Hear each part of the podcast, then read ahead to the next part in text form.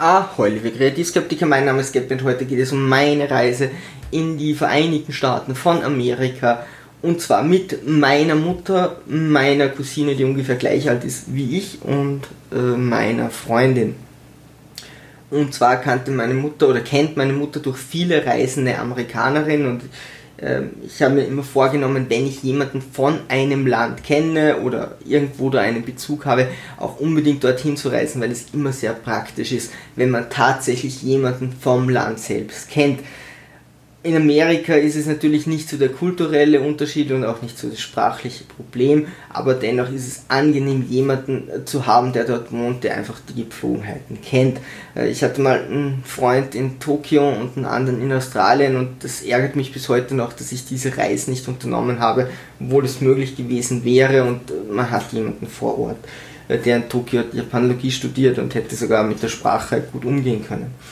Ähm, wir sind äh, zu viert also hingeflogen und haben dort die Freundin meiner Mutter getroffen, eine ältere Dame, ähm, mit, der, äh, mit dem Flug, äh, mit der Fluglinie United. Ich habe schon einen eigenen PM darüber gemacht. Äh, es ist nicht, nicht sinnvoll. Es war ähm, ja, einfach kein Service. Es war ein sehr billiger Flug.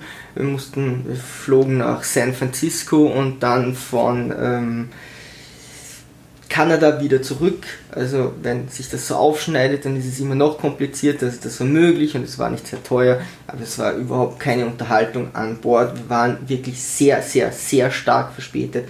Es waren um die 300 Leute, als wir ankamen, mitten in der Nacht. 300 plus Leute, die dort warteten und vier Beamte, die diese Leute durchschleusten. Äh, wäre schon möglich, aber in Amerika mit Fingerabdrücken so dauert das richtig, richtig lange. Also wir, wir mussten wirklich brutal lange warten nach unserer ähm, ohnehin schon der Verspätung, die wir hatten. Das wussten die zwölf Stunden vorher, mindestens 15 Stunden vorher, dass wir Verspätung haben werden. Da müsste man sich irgendwie anders darauf vorbereiten. Es dauerte ewig und irgendwann weit nach Mitternacht waren wir dann endlich durch die Sicherheitskontrollen durch. Meine Mutter ist allerdings vorher oft in Amerika gewesen, das war aber noch vor Trump. Da war das alles besser organisiert. Sie sagt, sie hat noch nie so lange gewartet. Es war eigentlich recht gut organisiert.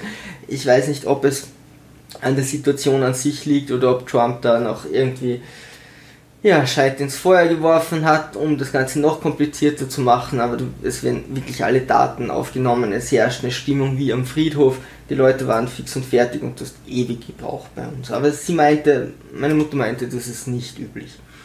Ähm, der Weg war relativ einfach, die Freundin meiner Mutter wohnt in der Nähe von San Francisco, Kalifornien, in äh, Manteca und ähm, die Idee war, dort zu bleiben und sich dort die Gegend anzusehen, die ersten paar Tage. Dann äh, haben wir ein Auto gemietet. Ich bin mit dem Auto die äh, Westküste runtergefahren über LA bis nach San Diego und über den äh, Yellowstone Nationalpark und dann mit dem Kreuzfahrtschiff rauf nach Kanada und von Kanada wieder nach Hause fliegen. Äh, war ein bisschen doppelt die, die Strecke an der Küste, aber mit dem Auto konnten wir so ein bisschen, hatten wir ein bisschen mehr Freiheit. Und beim Hochfahren mit dem Kreuzfahrtschiff, was halt sehr gut an diesen Schiffen ist, du hast wirklich den Tag Zeit, dir in aller Ruhe ähm, die einzelnen Städte anzusehen. Und du hast quasi wirklich dein Zuhause, dein Zimmer mit deinen Sachen, du musst nichts, keine Koffer packen, du hast es einfach stationär da. Eigentlich äh, man kann eben alles quasi mit sich nehmen, das wartet am Hafen und das ist überhaupt kein Problem da raus und reinzukommen. Man schaut sich gemütlich die Stadt an, steigt wieder ein und ist sofort in diesem Luxus drinnen. Also gemütlich ist es auf alle Fälle. Und in Vancouver sind wir dann wieder äh, gestartet. Das Ganze so ein bisschen über drei Wochen. Punkte, die mir an Amerika aufgefallen sind. Natürlich kommen die negativen hier mehr raus, denn die anderen sind schon sehr ähnlich zu uns, also viele Sachen überschneiden sich einfach von der dortigen Gesellschaft von unserer. Und vielleicht kann, könnt ihr ein paar Tipps mitnehmen, äh, wie man sich besser verhalten könnte oder auf was man, wo man vielleicht nicht überrascht sein sollte. Als erstes die Gesellschaft wir waren am Anfang in dieser wirklich abgeschlossenen Wohngemeinschaft. Und ich muss dazu sagen, ich kann natürlich nur das berichten, wo ich war und was ich gesehen habe. Es mag sein, dass es woanders wie anders zugeht. Es ist sogar ziemlich sicher, dass es nicht überall gleich zugeht. Dennoch zeichnet sich so ein gewisses Bild. Also diese Wohngemeinschaft, da gibt es fünf verschiedene Häuser und die x-mal dupliziert und man kann am Anfang einfach sich aussuchen. Da gibt es so Vorführhäuser, welches Haus will ich. Da ist so ein künstlicher See, in dem See darf man nicht schwimmen, weil die die Verantwortung nicht übernehmen wollen. Alles ein bisschen äh, unproduktiv und alles sehr, sehr äh, linear, alles total schematisch. Also die fünf Häuser gibt es. Es sieht alles sehr, sehr ähnlich aus. Ähm, wenn ich so einen riesen See habe, Herr im Himmel, äh, stellt einen Bademeister an und die Leute sollen schwimmen oder zwei. Die Gegend war sehr schön, aber es ist alles künstlich angelegt es ist alles sehr einheitlich, die Häuser alle die gleichen Farben. Das merkt man total äh, stark. Jetzt ist es sicher nicht billig dort zu wohnen und das Ding war wirklich abgeschottet. Man könnte sagen, man war vor den furchtbaren anderen Menschen dort wirklich sicher und trotzdem gab es kaum bis gar keine Interaktion zwischen den Nachbarn. Also das habe ich in der Großstadt eher und es war auch nicht so, dass die Kinder zum Spielen irgendwie aus die Stra auf die Straße oder in den Gärten irgendwie zusammen gespielt hätten, dass die mal rausgingen unter freiem Himmel miteinander gespielt hätten. Wir sind jeden Tag in der Früh, die vier, ersten vier Tage dort spazieren gegangen, so zwei Stunden durch diese ganze Siedlung. Das konnte man relativ gut ein bis zwei Stunden herumzugehen. Da war nichts, ja. Auch äh, Mittag, wenn wir mit dem Auto durchgefahren sind, es waren kein, also je, die Leute waren immer in ihren Gärten, aber dass da Kinder miteinander gespielt hätten, war da einfach nicht zu sehen. Wenn ich an meine Jugend denke, das waren Straßen, die bei weitem noch nicht irgendwie befriedet waren oder Begegnungszonen und trotzdem haben dort äh, zig Kinder miteinander gespielt. Das, diese Interaktion haben sie dort irgendwie gar nicht. Und bei uns war es auch so, dass äh, das Kind aufbleiben durfte, solange es will, also drei bis vier Jahre. Ganz seltsam, wie die mit der Gesellschaft da irgendwie umgehen, denn sie sind nicht unfreundlich. Also der Smalltalk in Amerika ist so eine eigene Kultur, die kennt man bei uns nicht. Smalltalk dort ist so, also den muss man machen. Das ist, das kann man sich quasi nicht vorstellen, diesen Smalltalk nicht zu machen. Wenn du irgendwo in einer Schlange stehst, irgendwo anstehst, wenn du irgendwie nur kurz wartest und nebeneinander bist, fangen die Leute sofort an miteinander zu reden. Ganz wichtig, woher man kommt und welche Hobbys man hat. Also sie fragen immer gleich eure Form und nicht nur uns, weil wir augenscheinlich von woanders sind, sondern auch wenn jemand aus einem anderen Bundesstaat ist oder so. Also das ist total wichtig und wenn die beide Flieger sind oder habe ich ein Gespräch gehört, dann geht es dort so, sofort ab. Also das ist total wichtig, dass du miteinander redest. Es ist eine extrem antrainierte, aufgesetzte Freundlichkeit kommt mir vor. Es ist total leicht, zum Beispiel dort zu, jemand nach dem Weg zu fragen oder so. Da, da, da dreht sich keiner weg. Also ist mir nicht passiert. Es ist so, man spricht sofort miteinander, man drescht ein paar Phrasen, das geht sogar ein bisschen tiefer als bei uns, aber dann trennt man sich wieder und, und es ist vorbei. Also das ist einfach ein oberflächliches Ding gewesen und du denkst da quasi nie wieder zurück deswegen finde ich es noch befremdlicher, dass sie, wenn sie wirklich nebeneinander wohnen, dann so wenig Interaktivität miteinander haben. In der Stadt merkt man das, dass es dann deutlich unfreundlicher wird und wir sind natürlich mit dieser Idee dann auch in die Stadt gefahren und wenn dann jemand irgendwas gesagt hat, hat man natürlich viel schneller darauf reagiert oder viel schneller jemanden angesprochen. Dort ist, also in LA war es dann zum Beispiel nicht mehr so, dass die Leute wirklich so offen mit jemandem gesprochen haben erst wenn du ein bisschen mehr mit denen redest, geht das natürlich schon, aber dieser Smalltalk ist schon am, am Land, würde ich jetzt sagen, dort wo ich auf jeden Fall viel äh, deutlicher. Bei der Arbeit, also gerade jetzt im, äh, Gastgewerbe, sind sie extrem enthusiastisch. Ja? Das ist ganz klar wegen, wegen äh, dem, dem Trinkgeld.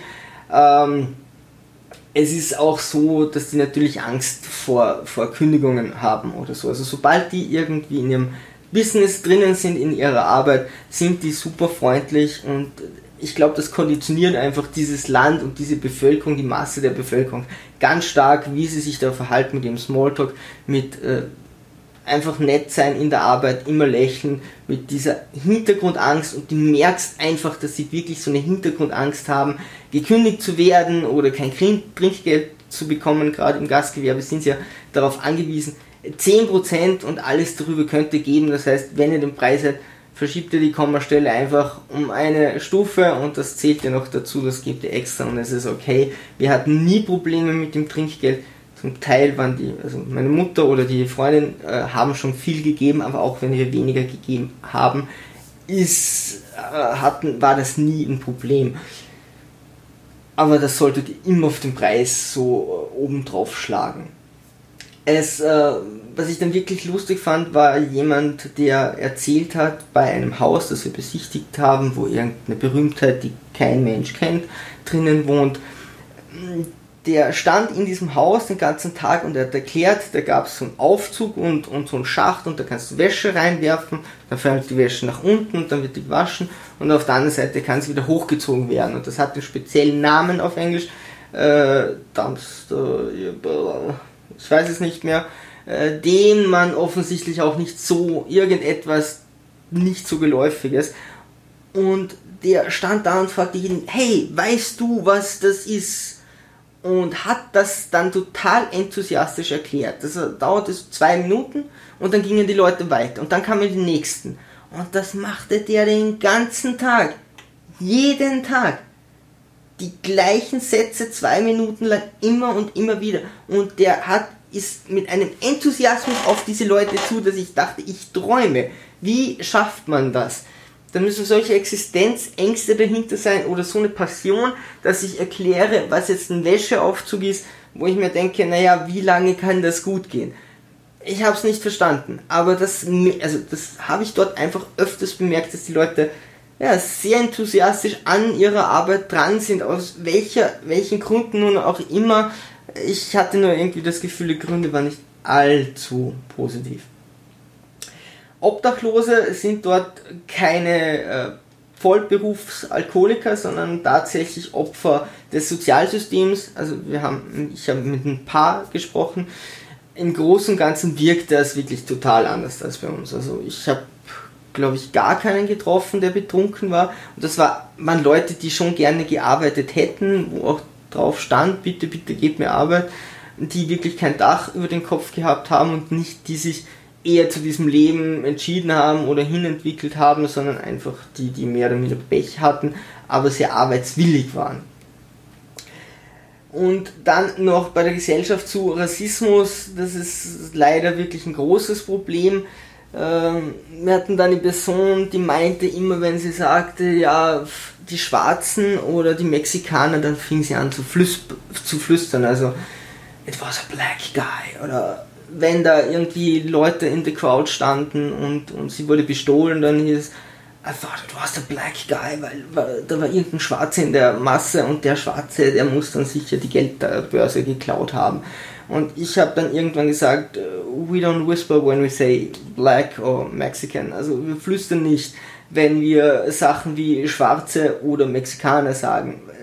Also es ist ja ein Selbsteingeständnis der Schuld, wenn ich bei solchen Sachen zu flüstern anfange. Ja, es gibt keinen Grund dafür, dann plötzlich irgendwie da herumzuwispern. Und es gibt auch keinen Grund zu vermuten, dass jedes Mal, wenn ein Verbrechen passiert ist oder wenn ein vermeintliches Verbrechen passiert ist und irgendwo in Reichweite irgendjemand war, der nicht gerade Aria-mäßig war, dann sicher der schuld war und dann muss man das noch flüstern. Es äh, ist wirklich, wirklich schwer zu nehmen. Also solche Leute gibt es und die sind auch nicht wenig. Es ist Hass gegen Rassismus, gegen alle Leute, die von außerhalb kommen. Im Land schwarze Rassismus, also auch wenn die von, von in Amerika geboren sind. Und äh, die anderen sind ja alle, also alle quasi äh, Native American, also es sind alle Indianer quasi, die Weißen dort, oder ich weiß nicht, was sie sich glauben, aber die haben das Land auch geklaut. Also wenn du ihnen mit diesen Argumenten kommst, wird es ganz, ganz dünnes Eis, auf dem sie stehen. Und auch äh, Homophobie war. Pff. Also in San Francisco war das wirklich cool, weil San Francisco ist einfach schwul oder Also homosexuell, Lesben und Schwule, da gibt es Paraden und das merkst du inzwischen an allen Ecken und Enden. Und kenne auch jemanden, der da meint, sagt auch jemand, ja, ist deswegen dort weggezogen, weil dort so viele Schwule und Lesben sind. Oh, es ist, es ist echt furchtbar. Also, äh, es ist jetzt die eine Seite der Medaille. Also, natürlich auf der anderen Seite gibt es eine Stadt quasi, die äh, sehr offen für so etwas ist. Aber es gibt natürlich auch viele Leute, die damit überhaupt nicht klarkommen. Mit denen zu argumentieren war zum Teil witzig, weil man gute Gegenargumente hat, der Nona nicht. Ähm, und die sehr schnell ins Schleudern bringt, aber sie kommen dann durch sehr fragwürdige Sachen raus, einfach Dinge zu ignorieren das Thema zu wechseln oder in Hasstiraden unterzugehen. Man muss sich da ein bisschen distanzieren, weil man wird sie nicht alle ändern. Oder überhaupt mal zum Nachdenken bringen ist schon schwer genug. Und sie hören nicht auf. Also solche Themen werden besprochen. Das geht durch. Also da gibt es kein Halten. Egal wie unangenehm die Situation ist oder wie scharf ich zum Beispiel äh, dagegen gegangen bin. Das ist, also da wird weiter diskutiert. Der andere Punkt waren dann Gegendemonstrationen und zwar sehr aggressive Gegendemonstrationen, jetzt nicht von Homosexuellen, aber von äh, Schwarzen zum Beispiel in LA, die dann wirklich sehr aggressiv gegen, äh, ja, gegen den Rassismus äh, demonstriert haben, aber das war schon, das ging schon hart in eine Demo gegen, gegen Weiße. Das äh, führt wahrscheinlich auch nicht zum Ziel. Und bei uns kam dann ein Bus, in den wir einsteigen wollten und die haben uns dann wirklich körperlich zurückgehalten. Und ich bin dann hingegangen und gesagt, nee, also sorry Jungs, ihr könnt dann gerne demonstrieren, aber ihr könnt nicht dort demonstrieren, wo äh, eine Bushaltestelle ist und wir dürfen nicht einsteigen. Also irgendwo ist ja, ist ja, ist ja eine Frechheit. Und dann, dann hätten die es fast geschafft, dass sie wieder eine Gegencrowd bilden, die gegen sie geht, weil natürlich wollten dort mehrere einsteigen und dann äh, stehen die Leute gegen die anderen Leute was total dämlich ist, wenn man eigentlich gegen Rassismus, also gegen etwas Böses demonstriert und dann Selbstaggressionen reinbringt. Also wir sind dann einfach hin, haben nur kurz mit denen so, hey, wir gehen jetzt da auf jeden Fall in diesen Bus rein, also bitte lasst uns da durch und haltet uns nicht körperlich auf. Ähm, ja, äh, das schürt das Ganze natürlich noch äh, ja, ziemlich an und ja, ich glaube nicht, dass die da auf einem guten Weg sind und wenn man einen Präsidenten wie Trump hat, wird da wahrscheinlich nicht viel besser werden. Die Politik.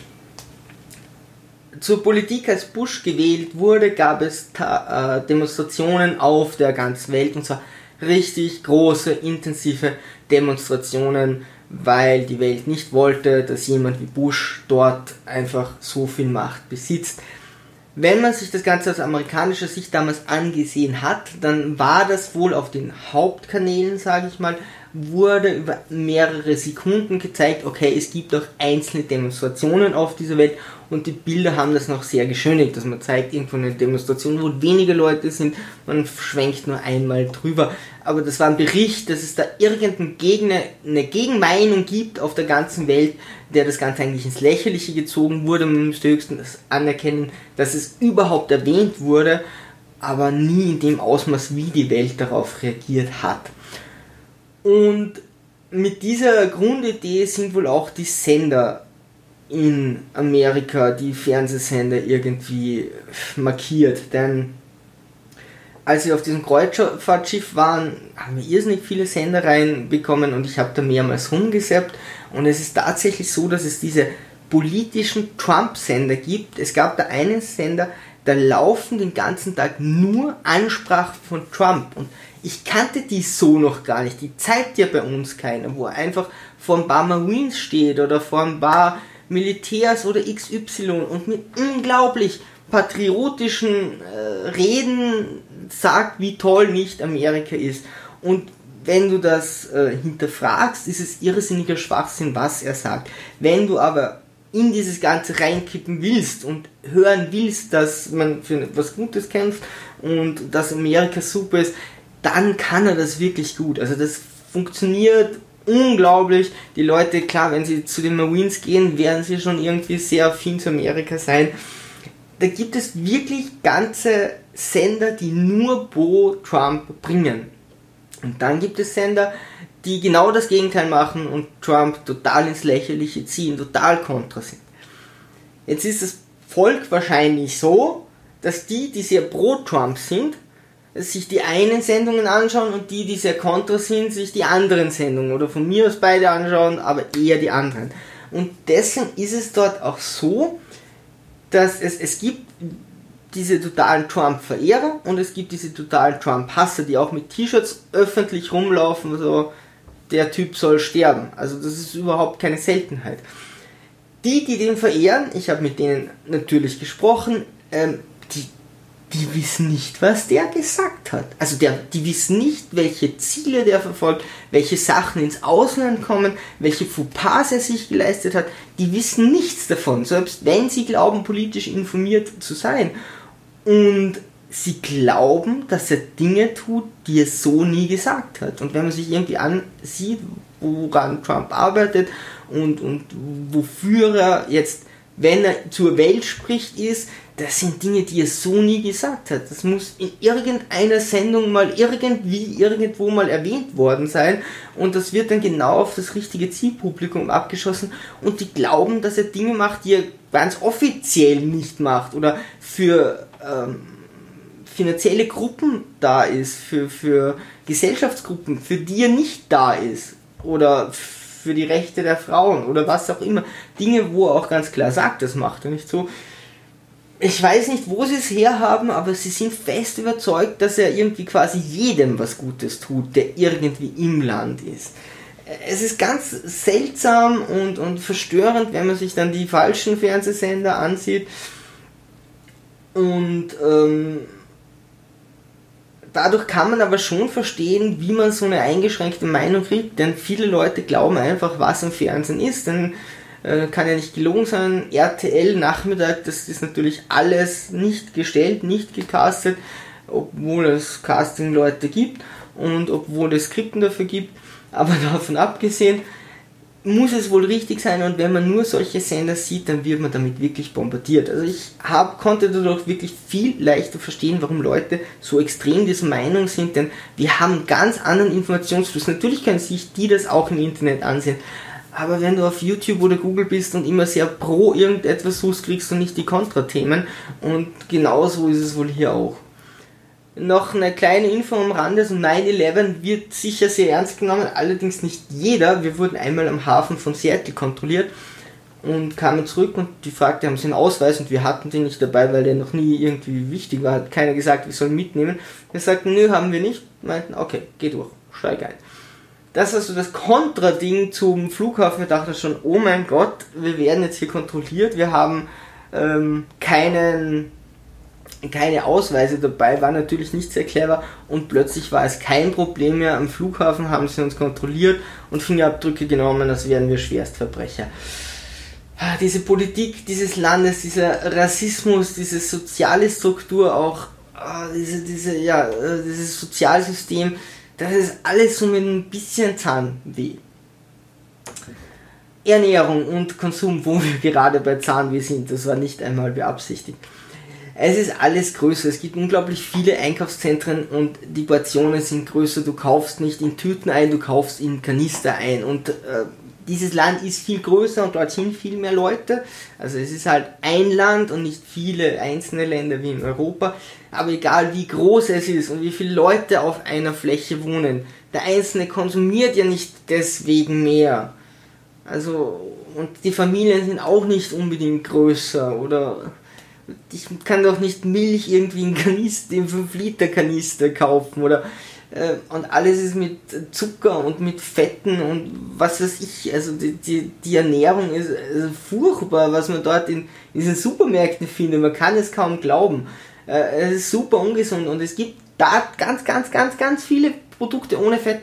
Da steht überall drauf ohne Fett, was ich nicht glauben kann, weil man sieht ja, dass da Fett drinnen ist und dann äh, nehmen die Butter und Käse dazu. Egal zu welchem Produkt, da wird dann immer noch irgendwie Butter drauf gespielt. Brauche nicht Fett, irgendetwas ohne Fett kaufen, wenn ich es dann in Butter schwenke. Äh, dann hat, hat die Freundin meiner Mutter eine Gemüsesuppe bestellt. Das stand Gemüsesuppe. Das war ein sehr herzhaftes Schweizer Fondue.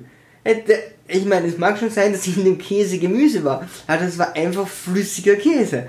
Und das war, das war deren Gemüsesuppe. Kartoffeln ist gleich Pommes. Eine Kartoffel ist eine Pommes. Also eine Kartoffel ist wahrscheinlich giftig und die kann man nur zerschneiden und frittieren und dann wird es eine Pommes. Es gibt nichts anderes, wie man dieses komische Gericht, Entschuldigung, ich schalte ab, wie man dieses komische Gericht irgendwie anders zubereiten könnte. Also wahrscheinlich wird es der ein oder andere Amerikaner wissen, aber... Und Pizza ist Teig, dicker Teig mit dicker Käse. Alles andere ist jetzt optional, aber das ist so ja, Zentimeter und Zentimeter Geschichte Teig mit Käse. Und dann gab es noch was ganz Geiles und zwar so super ungesunde Bodybuilder-Shakes.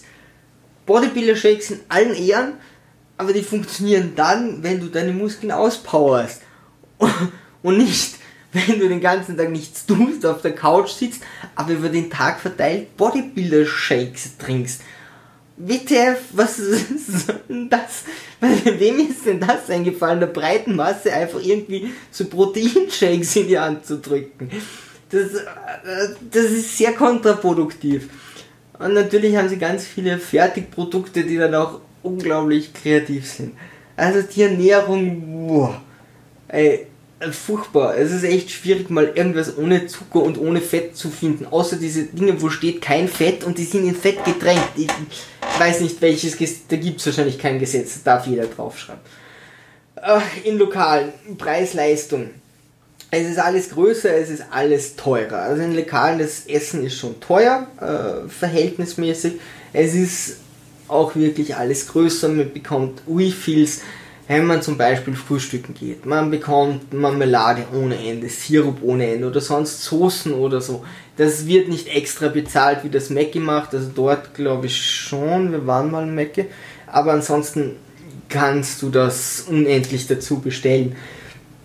Die gespielte Freundlichkeit wegen Trinkgeld, die merkt man den Leuten schon an. Aber das ignorieren, glaube ich, die meisten Amerikaner, das ist eben so und wird akzeptiert. Äh, 10% Trinkgeld kein Problem. Und Alkohol ist einfach sehr teuer. Also wahrscheinlich auch ein Grund, warum Obdachlose dort nichts trinken. Nee, ist ja böse. Also die, die Obdachlosen sind dort wirklich anders. Aber wir haben mal 10 Dollar für ein Bier bezahlt und das war glaube ich nicht einmal ein halber Liter. Also das äh, ist schon hart. Ähm, Kinder, ich habe schon gesagt, dieses eine Kind durfte aufbleiben, so viel es will ey, die essen unglaublich viel Junk und dann auch noch bis spät in die Nacht. Also bei uns würde man dann auch irgendwie drauf schauen, dass zumindest das Kind um 8 oder so fertig gegessen hat. Eigentlich um 6, 7, ja. Aber die essen bis 11 und sitzen vor dem Fernseher und schauen sich dort Dinge an, die äh, kommt Fernsehen noch, nee, das gehört eigentlich noch zur Politik. Ähm, ganz viele Sendungen sind wirklich ähm, entweder Kochsendungen, wenn es jetzt nichts Politisches ist, Kochsendungen und dann Werbung für Essen, Werbung für Pharmaprodukte und Werbung für Kosmetika. Also du kannst auch direkt haben Essen und dann Schönheits-OP oder Essen und dann Abmagungskur. Also es geht Hand in Hand. Entschuldigung. Und damit werden die Kinder wirklich bombardiert, während sie sich die halbe Nacht Junkfood reinziehen. Äh, und das war nicht einmal so, dass ich das gesehen habe. Das fand ich super unangenehm. Und dann noch ein paar bekannte Sachen. Es gibt The Baby Bells, Baby Bells und es gibt Heinz Ketchup, Heinz Mayonnaise, Heinz Marmeladen und so weiter. Also Heineken gibt's, okay, das weiß man. Ähm, aber ich wusste nicht, dass es so viele Heinz-Produkte gab, auch auf der Kreuzfahrt. Findet man überall und Baby Bells. Hm, fand ich lustig. Man kann sich allerdings auch gesund ernähren. Also wenn man in so einen Supermarkt reingeht, der ist so groß und bietet so viel, sonst wären ja alle Amerikaner dick. Das ist jetzt auch nicht der Fall. Es ist wirklich schwierig, du musst suchen, du musst dich auskennen.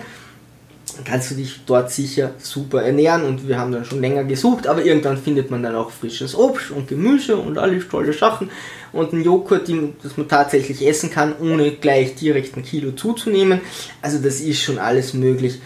Ähm, es ist nur ja, ein bisschen schwieriger und anspruchsvoller als bei uns. Und klar, bei uns gibt es auch Trends, aber es gibt bei jedem Supermarkt mal eine riesen Gemüse- und Obstabteilung. Fortbewegung. Und wir sind bei der nächsten Katastrophe. Der Amerikaner bewegt sich ausschließlich mit dem Auto fort. Also zu Fuß gehen ist Satan, Number of the Beast, uh, Finger must not be named. Unglaublich, die, die, die, dein Haus und dann ein Supermarkt und da ist eine Straße dazwischen. Und auch wenn das Auto weiter weg steht, weil der Parkplatz irgendwo ist, man fährt mit dem Auto zu einem Supermarkt. Also die gehen keine Meter zu Fuß. Und der Supermarkt ist so ausgelegt mit riesengroßen Wegen, dass dort so Roller und so durchpassen. Da kannst du mit elektrischen Rollern durchfahren. Die Supermärkte sind so aufgebaut. Und wenn du selber keinen hast, bekommst du dort einen. Hm. Thomas Gottschalk sagte mal bei, ich glaube, Drubby Goes to Hollywood, am Anfang baut ihr Lifte und gibt viel Geld aus, damit ihr nicht Stiegen hochgehen müsst und dann gibt ihr viel Geld aus im Fitnesscenter, damit ihr einen Trapstep habt. Äh, ja, fand ich damals witzig, aber ja, okay, du machst halt, äh, trainierst halt zu der Zeit und bei der anderen Zeit musst du dich fortbewegen. Aber in Amerika ist es wirklich so. Hey, die machen alles, dass du dich nicht bewegen musst und dann gibt es riesen Fitnesscenter. Also so ein bisschen bewegen im Alltag ist echt kein Fehler die fahren alles mit dem Auto. Ich weiß schon, das ist weiter auseinander. Aber wenn es nebenbei ist, muss ich nicht auch mit dem Auto fahren. Die öffentlichen Verkehrsmittel sind immer noch 10 Jahre hinten. Also U-Bahn technisch und so haben sie ein bisschen auf, äh, aufgeholt. Die U-Bahn in LA, die U-Bahn in der Mitte funktioniert. Die U-Bahn außerhalb, sie haben die gebaut wegen der Expo. Hey, das Ding, da gehst du nebenbei her. Das ist bei uns, also, die muss auch stehen bleiben. Die ist oberirdisch, die U-Bahn, und du musst auch, die muss auch stehen bleiben, wenn die Ampel auf Rot ist. Die hat keine Chance darüber zu fahren. Die hielt an jede Kreuzung, es war jede Ampel rot. Also es gab auch keine Grünphase für die U-Bahn. Äh, äh, also äh, die Fortbewegung dort ist, ist kat wirklich katastrophal. Ich fand es furchtbar. Du hast überall Rolltreppen, Lifte, alles für, für äh, Scooter ausgebaut. Und dann der Verkehr. Der Verkehr ist großartig. Denn irgendwann muss es einen Ausverkauf von Stoppschildern gegeben haben oder irgendeine Firma, die produziert, über Nacht nicht abgeschaltet und die ganze Nacht wurden Stoppschilder rausgeworfen und dann waren da hunderttausende von Stoppschildern und was taten sie dann? Okay, einfach im Land verteilen, merke ich keine. Überall ist ein Stoppschild. Kann ich den Verkehr nicht anders regeln als mit tausend äh, Stoppschildern. Dann hast du dort freier Spurwechsel, also äh, freie Spurwahl. So, man darf auch, also man muss nicht rechts fahren und man darf rechts überholen. Was dazu führt, dass Leute, die sehr schnell fahren, also du wirst dann, entweder du fährst schnell oder du wirst dauernd von beiden Seiten überholt. Das hat mich am Anfang fertig gemacht. Ich bin doch drei Tage, glaube ich, runtergefahren und äh, ständig auf beiden Seiten überholt zu werden. Ich schaue schon, wenn ich rechts wieder einschere, aber dennoch, wenn da jemand mit 200 km/h kommt, du holler die Waldfee. Und du darfst in Städten rechts abbiegen, auch wenn es rot ist. Das kostet extrem viel Überwindung am Anfang bei einer roten Ampel einfach nach rechts abbiegen. Geht, hat mich aber trotzdem sehr viel Überwindung gekostet. Ähm, dann gibt es bei den Straßenübergängen, bei diesen Zebrastreifen gibt es so einen Knopf. Und das ist ein Phänomen, das sehen wir oft in der Gesellschaft dieser Welt. Da gibt es einen Knopf, da drückst du drauf und dann wird, dann zählt das so die Zeit runter, total cool, du weißt, so lang bleibt es noch rot und dann ist es grün und dann zählt die Zeit runter und jetzt ist es 10 Sekunden grün und nach 0 ist es wieder rot. Aber egal, ob dieser Knopf gedrückt wurde oder nicht, jeder drückt den Knopf. Jeder. Auch in Gruppen in sich geschlossen, jeder. Also jemand geht hin, drückt, der andere schaut, drückt. Der nächste kommt, drückt. Und auch wenn einer gesehen hat, dass drei vorher gedrückt haben, geht der vierte her und drückt. auch bei Liften. Der fährt nicht schneller hoch, wenn man auf dritter Stock drückt und der nächste auch auf dritter, und wenn drei Leute auf dritter Stock drücken. Das ist ja. Ah. Und dann gibt es noch Transportzüge. Ist jetzt nicht das Phänomen, ist lustig. Das sind Züge mit 100 Waggons plus, ich habe gezählt, irgendwo bei 100 habe ich aufgehört, also ganz, ganz viele Waggons, ungefähr 1 2 bis 2 Miles per Hour, also die bewegen sich kaum. Soweit, so lustig, wenn du sowas mal siehst. Wenn du gerade an einen Schranken kommst, der zumacht und du schaffst es nicht mehr durch, kannst du aussteigen. Den Grill ausbacken. Zum nächsten Supermarkt fahren, weil gehen würde man nicht, Fleisch besorgen. Und alles kochen und dann essen in Ruhe und du müsstest immer noch warten, bis dieses verdammte Ding an dir vorbei. Was die da machen, ist, zumindest wir haben das so gemacht, wenn es ging, weil wir wussten, dass es noch ein Bahnübergang, schnell äh, umdrehen, vorfahren zum nächsten Bahnübergang, davor drüber rasen, zurückfahren. Du bist auf jeden Fall schneller, wenn der nächste Bahnübergang irgendwie in erreichbarer Nähe ist. So. Zum Schluss kommt dann noch das Fazit jetzt kurz noch zur Reiseroute. Wir waren im Yosemite Nationalpark. Also das war nach den fünf Tagen, wir haben uns da Umgebung von San Francisco angesehen. Das ist ja nett, aber wenn du in Österreich lebst, weiß ich nicht, kann haben wer will, oder in Deutschland. Ähm, ja, der Nationalpark Yosemite war, war ganz nett, war alles schön, war schon beeindruckend, es war gerade die Schneeschmelze, also es sind Wasserfälle runtergestürzt, das war ganz cool. Und sonst war da oben aber sehr viel Stau. Wir wollten dann dort oben schlafen. Ey, das Zimmer war für zwei Leute 350 Dollar oder irgend sowas. Oder ja. Also, boah, Herr im Himmel. Und was haben wir dann gemacht? Du kannst so Zelte mieten. Wir waren fünf Leute, ein Zelt für fünf Personen. Dass es die auch mit Heizung gegeben hat, hat uns keiner gesagt. Ich war Februar und dort oben war es verdammt kalt. Und dort gibt es Bären. Aber wir haben es überlebt. Meine, meine Mutter wachte in der Früh auf und ihr Koffer war leer. Und ich dachte, oh mein Gott, was ist da passiert? Sie hat sich einfach die ganzen Klamotten aus ihrem Koffer rausgenommen und auf sich gestapelt. Sie lag dann unter so einem Berg von Kleidung, weil er so kalt war. Aber wie dem auch sei, wir haben es überlebt, also war, war ganz nett. Wir sind dann runter nach äh, San Diego, wir haben LA angeschaut, gesehen, wir waren in den Universal Studios, die waren recht cool, also wenn du Motion Sickness hast, sind die nicht sehr cool. Aber wer das nicht kennt, man sitzt da einfach auf, auf einem Sessel, der sich mehr oder minder auf und ab bewegt, an einer Leinwand entlang. Und auf der Leinwand wird dir suggeriert, dass du zum Beispiel bei Harry Potter auf diesem Besen sitzt und wild herumfliegst. Und wenn es dann weit nach unten geht, fährt dieses Ding halt so in seine Möglichkeit nach unten. Aber mit der Wahrnehmung von dem Auge nimmst du das krasser wahr. Also das ist jetzt keine Achterbahn an sich, aber es wird dir so suggeriert, als wäre das. Das ist echt eine coole Sache wir hatten einen super Tag erwischt. Wir mussten nirgends länger als 25 Minuten anstehen. Das sagen sie sonst geht an den besten Tagen nicht. Die Freundin von meiner Mutter war öfters dort. Sagt, sowas hätte sie noch nie erlebt. Ähm, war super cool. Wir sind dann gewisse Sachen zweimal gefahren und da war dann wirklich Dead End. Also am Abend habe ich, wenn ich die Augen geschlossen habe, hat sich wirklich alles bewegt. Also dann wurde mir auch leicht schwindlig.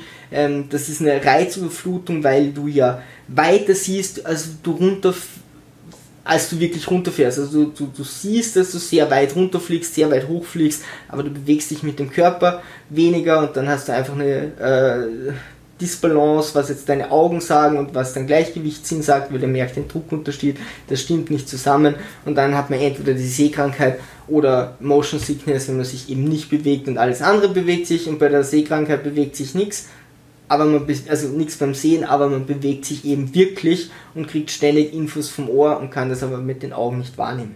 Also da kommst du in ziemlichen Strudel rein. Äh, das muss man abkönnen, aber sonst ist es super cool. Also ich würde sofort wieder machen, ich liebe das.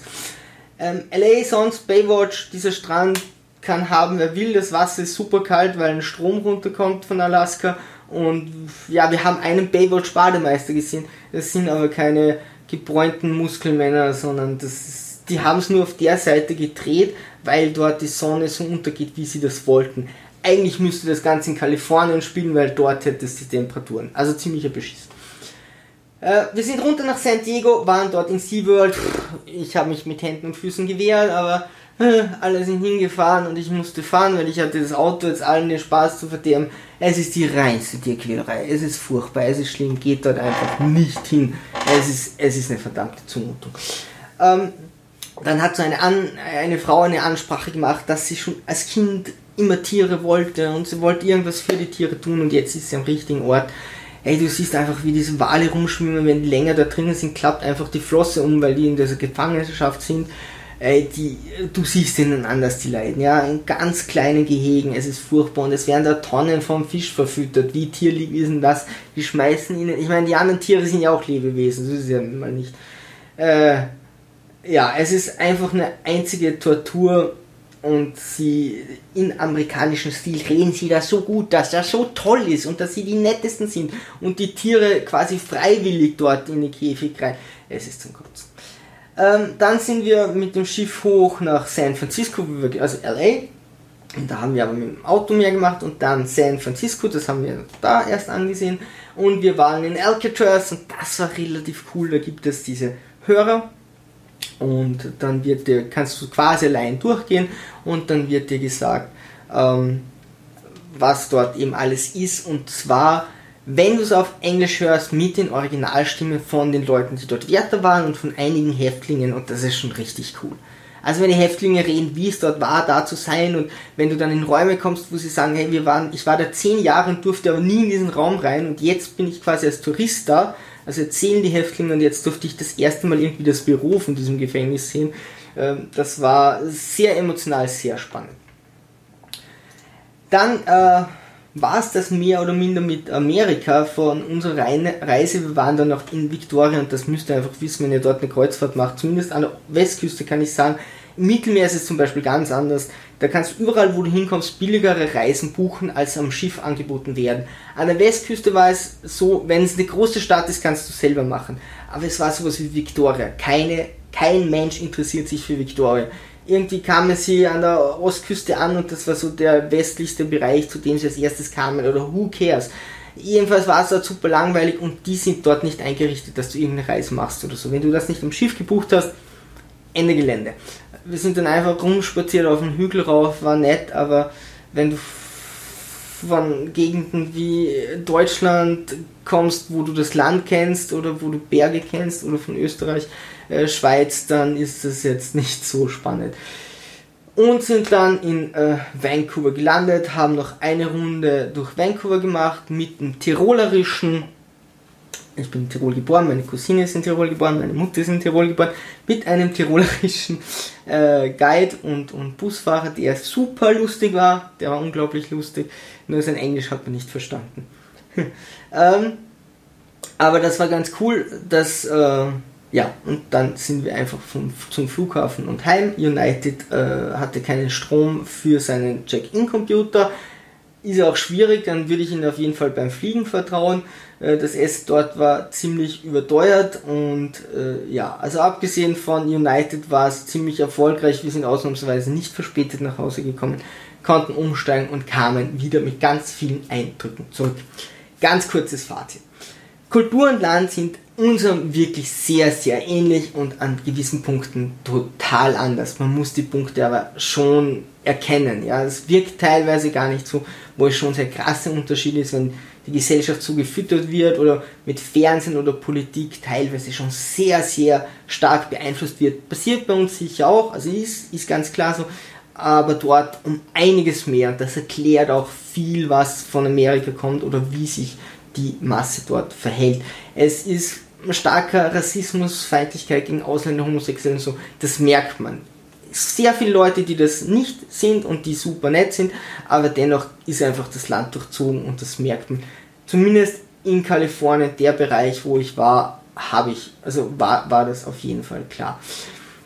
Man hat eine Masse von anderen Leuten, die für die wenigen reichen Privilegierten arbeitet. Deswegen funktioniert das in Amerika auch so gut. Du hast einfach ganz, ganz viele Leute, die für ganz, ganz wenig arbeiten und teilweise zwei oder sogar mehr Jobs haben, um sich ihr Leben leisten zu können und die Privilegierten sind oft der Meinung, die haben es ebenso verdient, weil die hätten, also die sind entweder genetisch degeneriert und auch sowas haben wir gehört, oder Gott hat sie nicht auserwählt oder so, also die fühlen sich dort schon sicher, die sagen nicht so, ich hatte Glück oder ich habe Glück, dass ich klüger bin und besser studieren konnte oder so, sondern nee, die haben das verdient. Also die war eine Strafe von Gott oder die haben sich das ausgesucht oder die sind so dumm und hätten sich aber anders entscheiden können, aber Pech.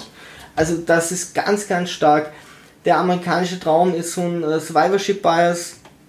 Und zwar ist es, ja, äh, wird von den wenigen berichtet, die es dann tatsächlich vom Tellerwäscher schaffen. Äh, die meisten tun das aber nicht. Und dennoch ist es ein faszinierendes Land. Wenn ihr dort wart, liebe Sturmtrotzer, bitte schreibt mir ein bisschen was darüber, würde mich sehr interessieren. Es hat mir auf jeden Fall sehr gefallen, waren jetzt sehr viele negative Punkte.